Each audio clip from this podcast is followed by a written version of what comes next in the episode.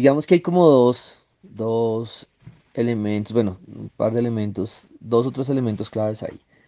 Una es que las tasas de interés reales en Colombia son las más bajitas de la región. Eso quiere decir que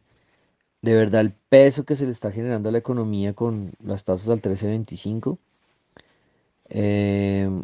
no es un choque tan fuerte porque la inflación está mucho más, digamos, está, no ahora mucho más alta, pero está, digamos, mucho más alta que en el resto de la región. O sea que en términos reales, em, le estamos, estamos eh, frenando la economía mucho menos que el resto de la región, con una inflación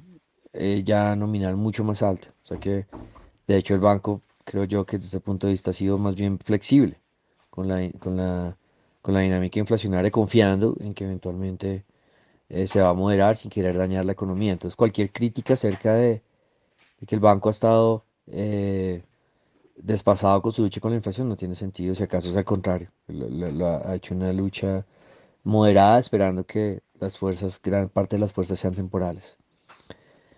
Y otro elemento de esa gráfica es que históricamente el banco tampoco ha tenido que subir las tasas tanto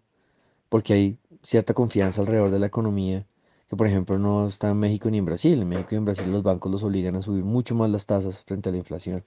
Es también un, elemento yo creo que como de credibilidad que está funcionando en que el banco no tenga que subir tanto las tasas o que vaya a funcionar hacia adelante, porque igual no está funcionando, la inflación está muy alta. Entonces también eh, es importante tener en cuenta Em, que el banco no necesariamente tiene que subir tan arriba como el resto de la región y eso podría ser, pues es una cosa buena por la credibilidad del banco y lo otro, em, pues podría ser un argumento para que eventualmente sí pueda bajar este año, que, nosotros históricamente con la credibilidad que se tiene generalmente no tenemos que subir tanto como la región. Entonces hay como un, un elemento primero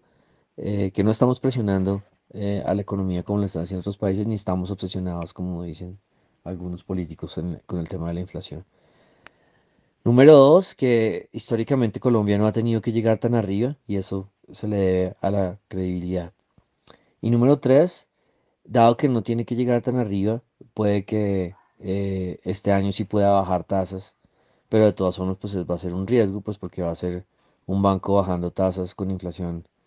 eh, aún supremamente alta, digamos, para lo que ha sido la experiencia de la región.